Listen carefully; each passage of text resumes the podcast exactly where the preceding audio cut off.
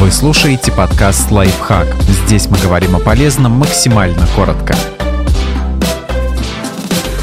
Почему диплом с отличием не гарантирует успех в будущем? Хорошие оценки скорее препятствия, а не преимущества. Это подтверждают не только личные истории Стива Джобса и Джоан Роулинг, но и результаты многолетних исследований. Исследования доказывают, что академические успехи совсем не гарантируют головокружительную карьеру. Более того, в первый год после окончания вуза связь между оценками и успехами в разных сферах является довольно скромной, а в течение следующих лет и вовсе становится незначительной. Например, когда после выпуска проходит 2-3 года, отличная успеваемость сотрудников Google в колледже перестает влиять на их рабочие успехи. Конечно, здесь надо уточнить, что и двоечники вряд ли попадают в Google. К сожалению, академические баллы не оценивают такие качества, как креативность, лидерство и умение работать в команде или социальный, эмоциональный и политический интеллект. Да, отличникам нет равных в поглощении и анализе информации, когда надо сдать экзамен. Но для успешной карьеры, скорее всего, нужно не искать правильное решение проблемы, а искать правильную проблему, которую надо решать. Учеба на пятерке требует умения соответствовать. Влиятельная карьера, наоборот, ищет оригинальности. В результате 14-летнего исследования, в котором принимали участие лучшие студенты своей своих групп выяснилось, что несмотря на успешную в целом карьеру, они не часто занимают самые высокие должности. Отличники редко становятся влиятельными людьми, они превращаются в часть системы, а не меняют ее.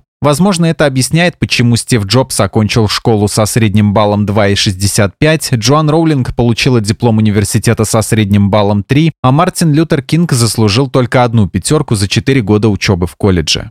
Почему пора перестать зацикливаться на оценках? Если ваша цель выпуститься без единого изъяна в дипломе, вы наверняка постараетесь выбирать курсы и занятия попроще, а значит так и останетесь в своей зоне комфорта. А если вы готовы терпеть периодически четверки, то сможете освоить язык программирования Python, параллельно разбирая сложные литературные произведения. Это научит вас справляться с препятствиями и неудачами и сделает сильнее. Студенты, которые учатся на пятерке, очень многое упускают и в социальной жизни. Чем больше времени нужно проводить в библиотеке, тем меньше его остается для того, чтобы завести настоящих друзей, записаться в кружки по интересам или вступить в волонтерские группы.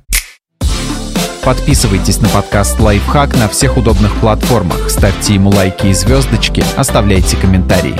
Услышимся!